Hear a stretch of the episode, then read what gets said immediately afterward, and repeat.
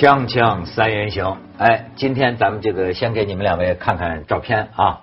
呃，朴槿惠，这是韩国国会一敲锤儿，嗯，同意了，哎，通过了弹劾朴槿惠。嗯，宪法法院还没过呢。宪法法院还还要一百八十天嘛？嗯，听说都等不了一百八十天了，呃，就要就要裁决了。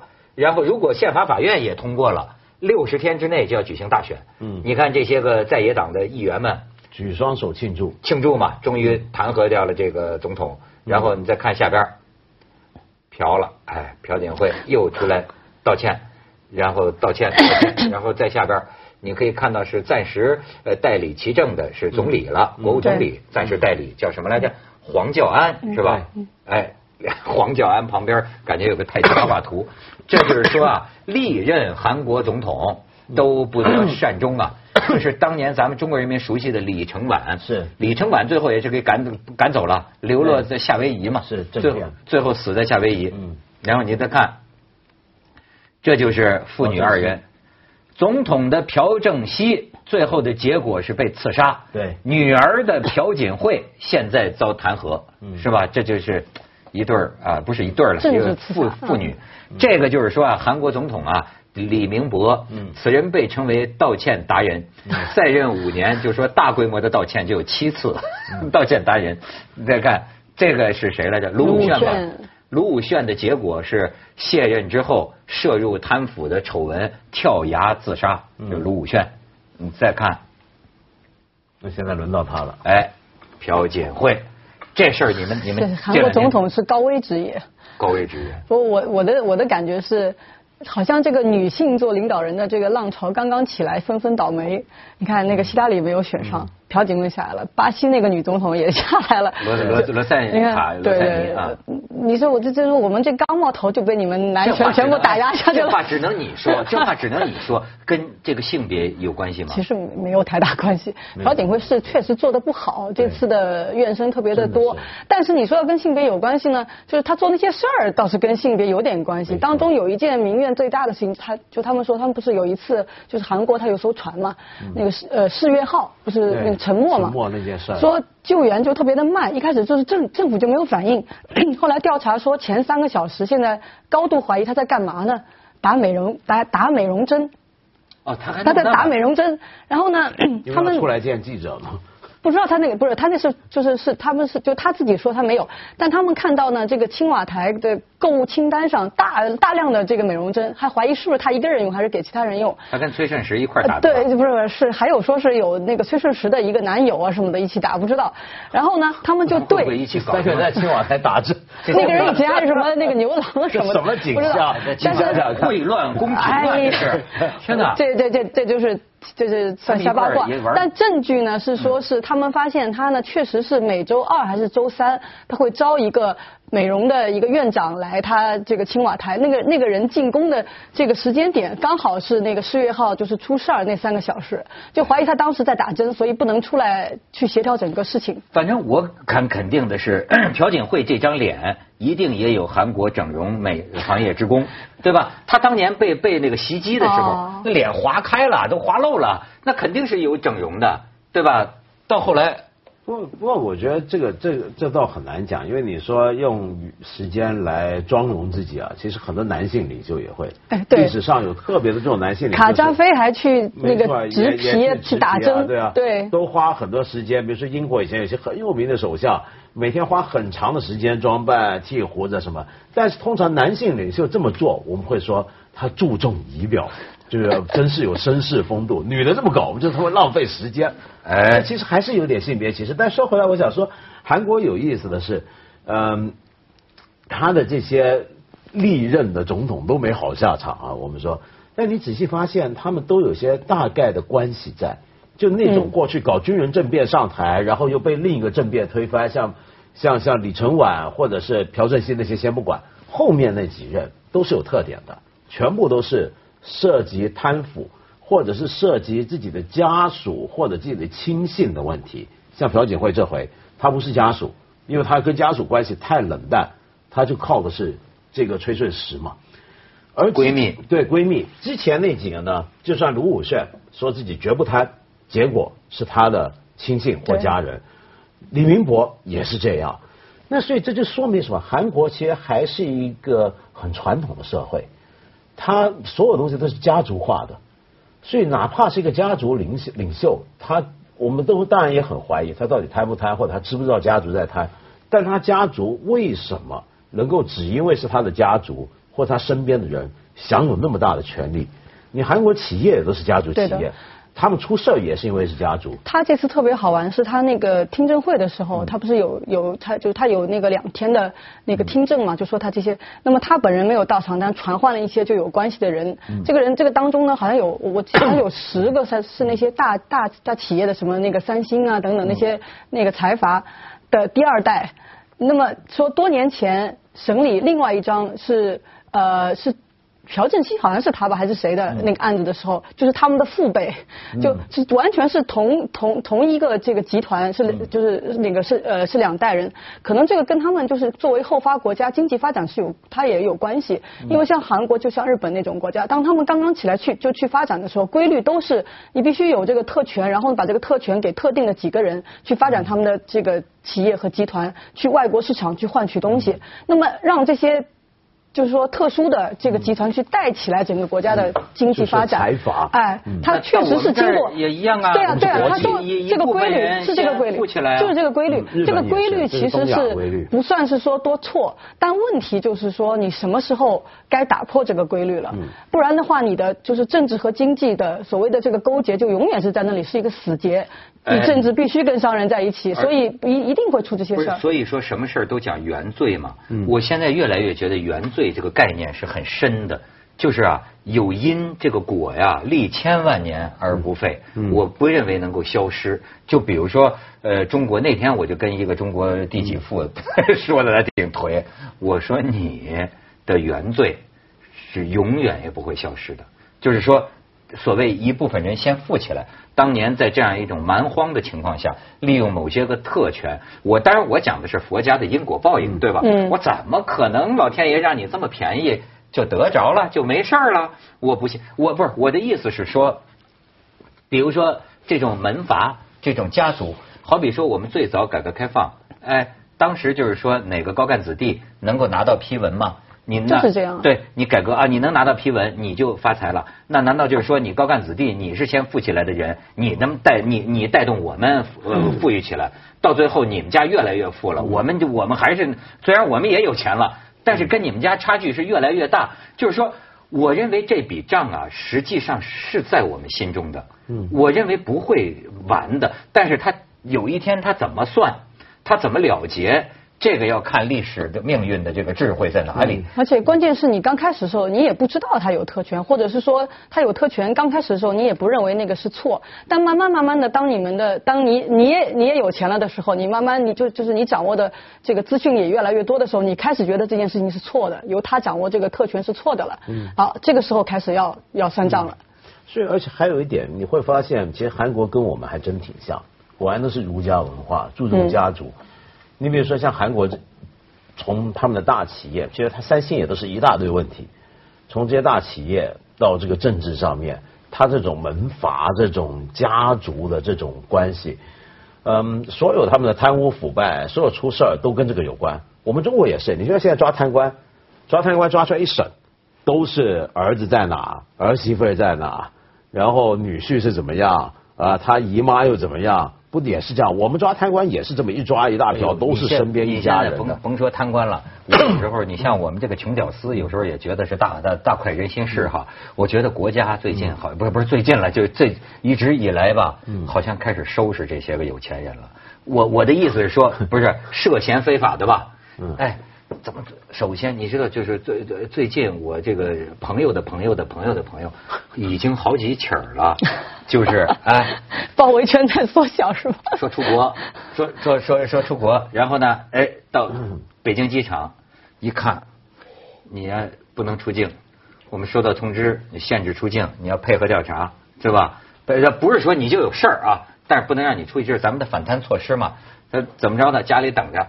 整天在家里喝酒喝茶等着，但是问题在于呢，你配合调查呀，可能一个月找你，可能俩月找你，可能半年也没人找你，甚至可能啊就不会找你了，因为这调查调查，可能这个就解了。但是解了呢，也不会有人告诉你。郁闷死了。是不是在家里待着？说我什么时候知道解了，我能出国了呢？不会说那没办法，你只有再去买张头等舱机票，过三个月再去试一试一再试一次这不行都是这样回来。而且你知道，哪怕就在香港这么个弹丸之地，你知道吗？有一帮人，我觉得，我觉得他们要是有文学才能，我都劝他们将来写小说。嗯，太有意思了，都是财产在内地给冻结了的。嗯就在香港，每天啊，就是我觉得就是夜百无聊赖，百无聊赖。我知道。夜夜笙歌，但是精神又很痛苦，就是因为有家不能回，不敢回去。这个活罪比死罪还难天受啊！天的，天天就夜笙歌。然后呢，甚至就说了，你知道这个里边就有个恐惧感啊。那在内地人家跟你说了，来来来的有关查案的都到香港跟你见过面了，谈完了就说好了。那你的问题没事了，对吧？了搞没清楚了没没没事了，你什么时候回来签个字就好办了。你敢回去吗？你知道吧？没人说，你说你回来吗？还是不敢回去。我觉得这个东西，所以你这个原罪，我就是说，哪讲那么跑得了？锵锵三人行，广告之后见。当然，咱们也可以看看，就是说，毕竟国民性有不同。嗯你比如说，韩国人民这个气性跟咱们中国人民还是不太一样。对你可以你可以看看，你看他们要是恼了，好家伙，我跟你讲，你就是隶隶隶属。我给大家，这是一九九七年现代汽车公司的员工为了抗议新劳动法自焚抗议。你再看下边儿。这是二零零四年，你记得吗？为了抗议大米自由贸易协定，韩国的奶农身穿丧服，点燃棺材，把牛奶泼在身上，这就是韩国人的范儿。你再看下边儿，这个是二零一三年抗议日本举行主导日活动一名韩国男子用刀刺腹，嗯。然后你再看这个，这就是韩国首都百万民众游行，嗯。民众又抬着棺材要求朴槿惠下台。就说这次国会通过弹劾朴槿惠，是也是因为就是说啊压力大是的不通过不行了。对的如果说哎呀，我就说韩国民众二百三十万。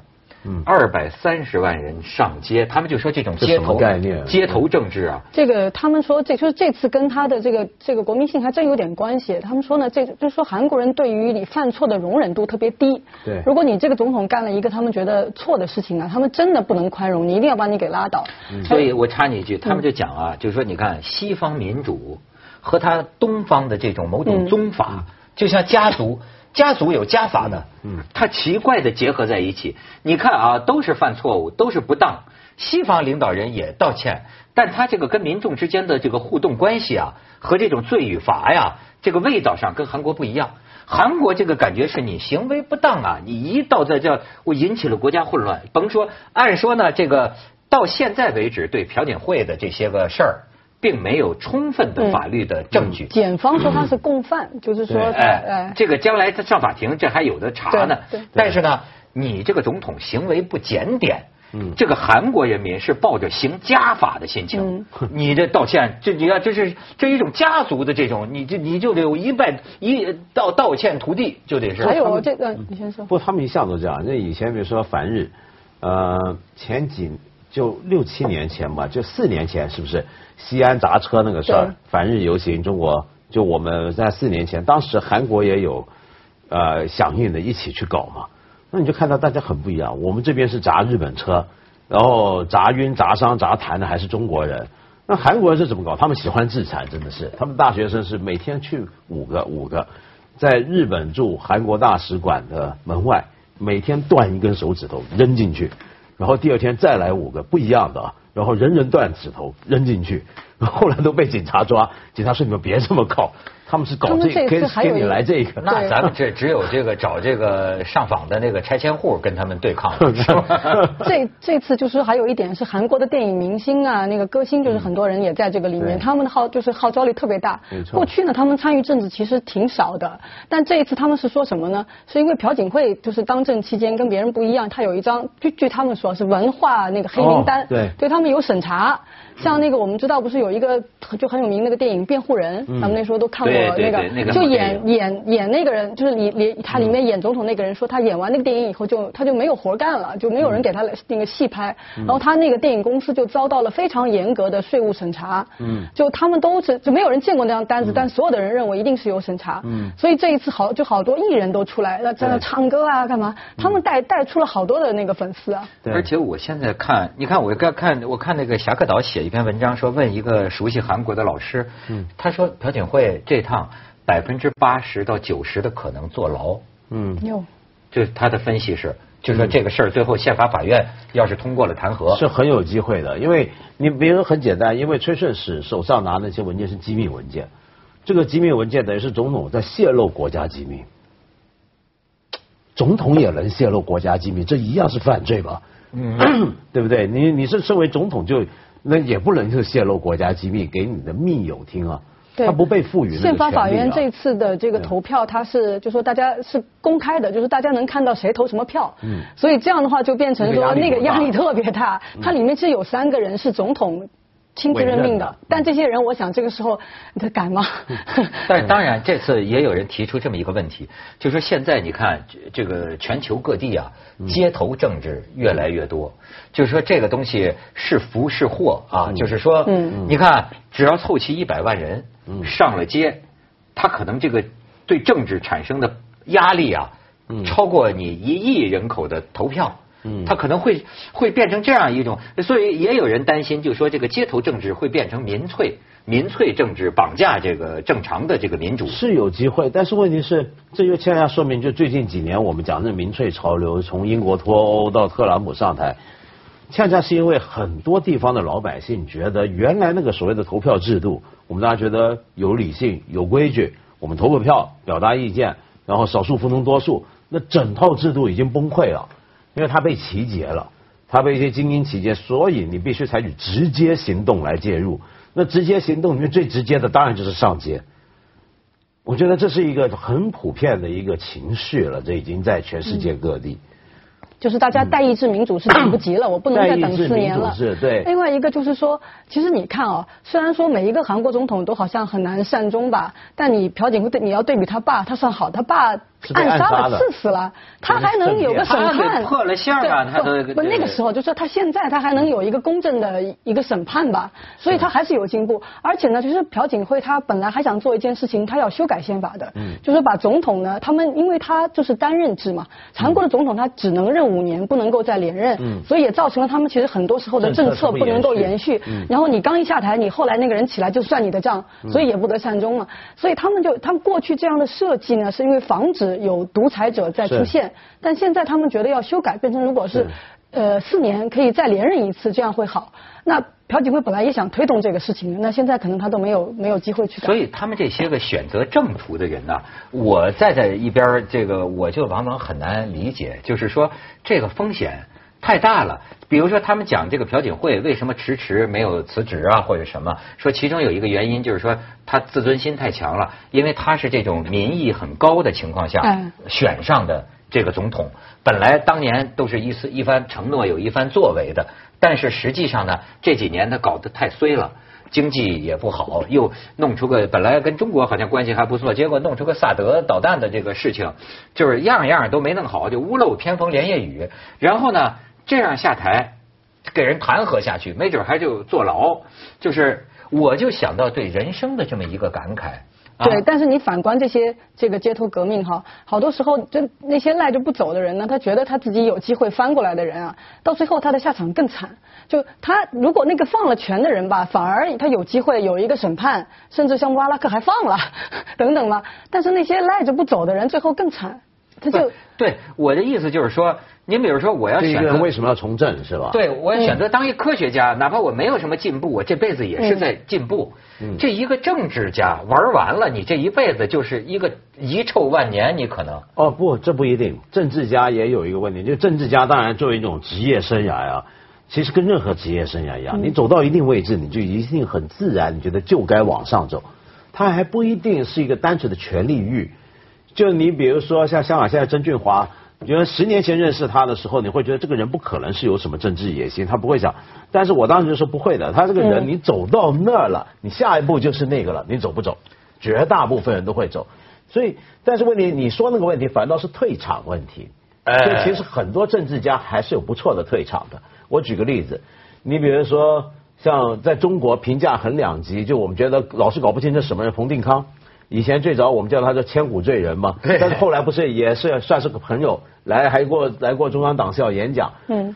但你看他的退场不错，他在香港当完了港督，回去之后呢进了上议院，然后当过呃牛津大学的校长，校长，然后跟着代表出任欧盟的专使。就他，然后再退下来呢，跟着怎么样呢？就开始写东西，当评论家。那还有更好的呢，基辛格呢？哎呦，那是那是那你说基辛格，你说基辛格是退还是没退呢？没错，对吧？对，他是最鬼了。这是最厉害的，就是说，而且不仅是中国人民的好朋友，简直是世界人民的好朋友。对，你看基辛格做官做从政，他最高做过国务卿，但他那个政治能量影响力在今天哪只是一个美国国务卿？哎，他就名留青史了。来，锵锵三人行，广告之后见。你就我就是说，你选择做这么一个统治者，这本来是吧，雄心满满。这些人我觉得想的都是将来青史留名的吧，对吧？但是你想想，有些人退休之后，我觉得他一直想着将来这历史说起我来，就是个丑闻总统，就是个这么个结果。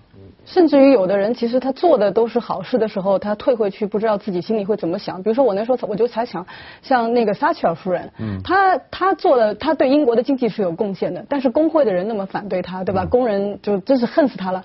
哎，那她退下来说，她心里会怎么想呢？其实她的心地，可能如果她见到某一个工人，还是会觉得。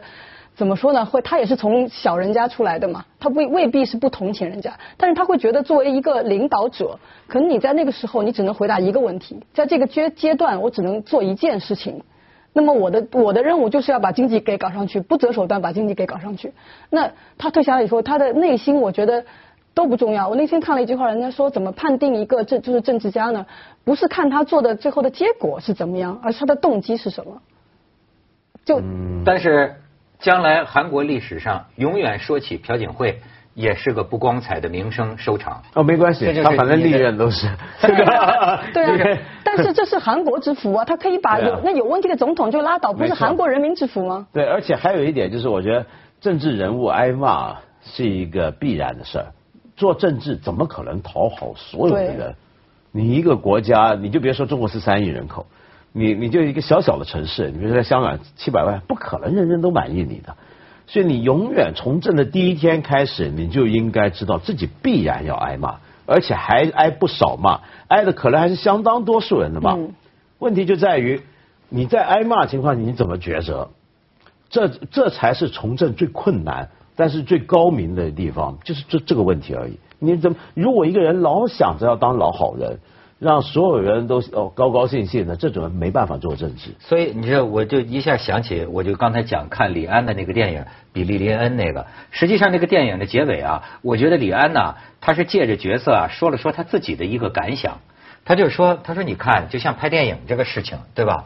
他说我们是在电影前线的人，好像我以为我们以为我们懂电影，实际上呢，电影是观众决定的，而观众呢。对于电影各有各的理解，但是呢，他们决定了电影，而我没有选择。我觉得政治也如是，像搞我们搞任何一行都是这样。你不，你搞政治，你在其中的人，你是最懂得这个里面该怎么玩，利害趋避最懂得的。